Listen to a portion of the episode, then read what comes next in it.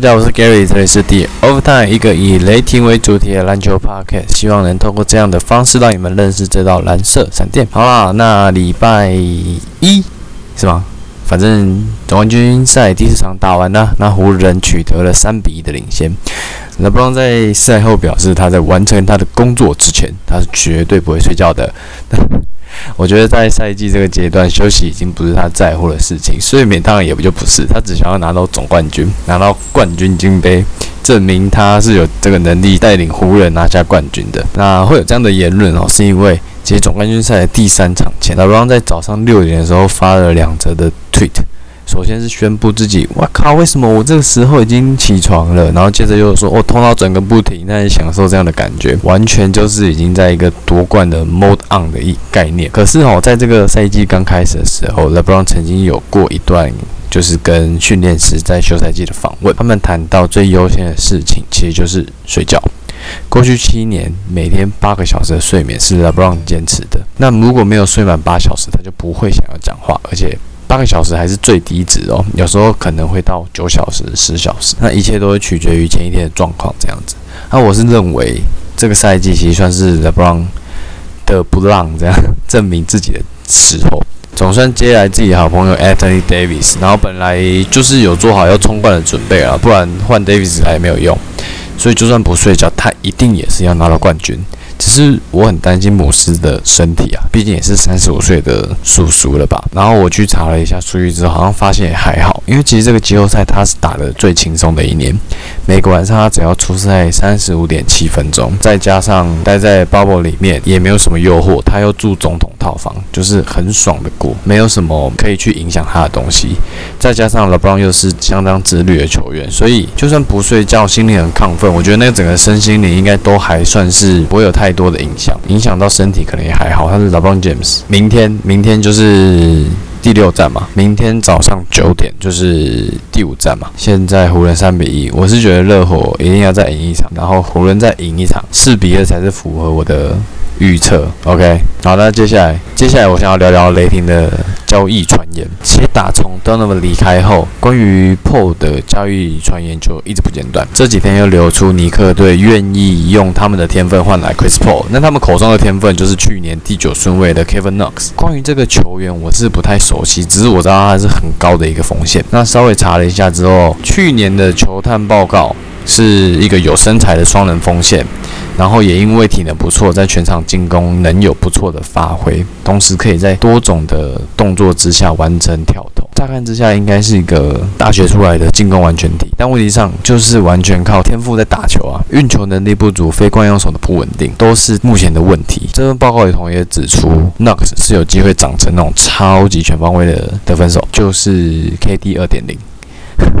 那很幸运的是啊，其实去年的尼克还算是有意愿培养新秀，所以原本是有改善他的运球投篮这个部分。但到了这个赛季，完全又掉下去了，这完全就跟预期的不一样啊！他是有机会长成 Kevin Durant 那种等级，两个差别大概就是 S 级跟 A 级吧。我是觉得如果有交易好了，那可能锋线上就顶起来。可是问题是还缺一个控球啊，SGA 加控球。不要好了。另外就是尼克有可能再贴一个球员，以他们的天赋来看的话，应该会是 Julius Randle。可是等等，雷霆还有杯子里，你又换一个一样的左手大前锋来是怎样？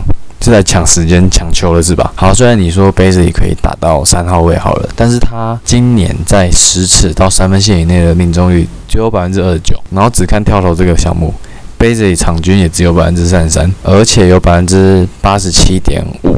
都是因为队友助攻，这什么意思？也就是说，贝泽里几乎没有自己创造进攻机会、跳投的能力，至少他在工具里都是这样。大多数的下球都会以切入收尾去灌篮、去上篮这样子，然后再加上贝泽里其实在切入、解读、防守能力这个部分又有待加强。所以你找来 Randle 跟贝泽里这个卡在不三不四的位置，我觉得雷霆应该是不会这么做。毕竟杯子的天赋就在那边啊！你看一个二十岁的新秀，没有经历过大学篮球，连发展联盟都没有打过，然后就这样闭关练习长了一整年呢，为何可以如此迅速的取得教练团的信赖？看看杯子里的速度、天分，还有那个连续弹跳的能力，我那看到说，哇靠，这家伙根本就跟樱木花道一样啊！时不时就会做出那种后场补防。扑球救球，然后接着像百米冲线一样追过自己队友，追过所有防守者，接球完成拖车进攻。有这样的输入，其实就是让他能从一号再守到五号，加上自己七尺的臂展，就算没有盖到对手，自己生成的那个防守范围也是够大。上面有提到杯子里自己创造进攻机会不足的这个能力嘛？可是他在切入这方面就真的有他的一套，在禁区的命中率是来到了百分之四十四，这以一个新秀来讲，二十岁我觉得应该算是不错了啦。而且如果不是因为他身体太单薄吼，对抗性不足，加上阅读防守布阵的经验又不太够。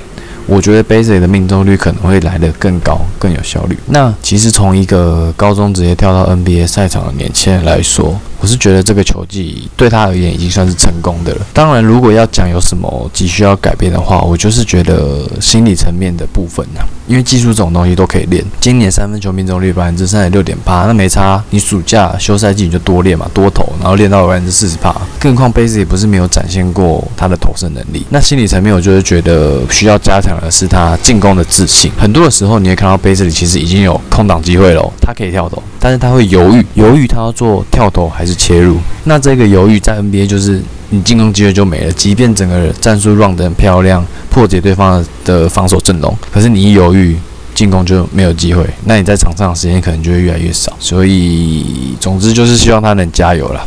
我是不希望雷霆再找一个位置重复的人来抢时间，好好培养杯子应该就够了。好了，那以上就是今天的 The Overtime。如果你喜欢我的内容的话，欢迎下次再跟我一起进行延长赛，给我五颗星评论一下，谢谢，拜拜。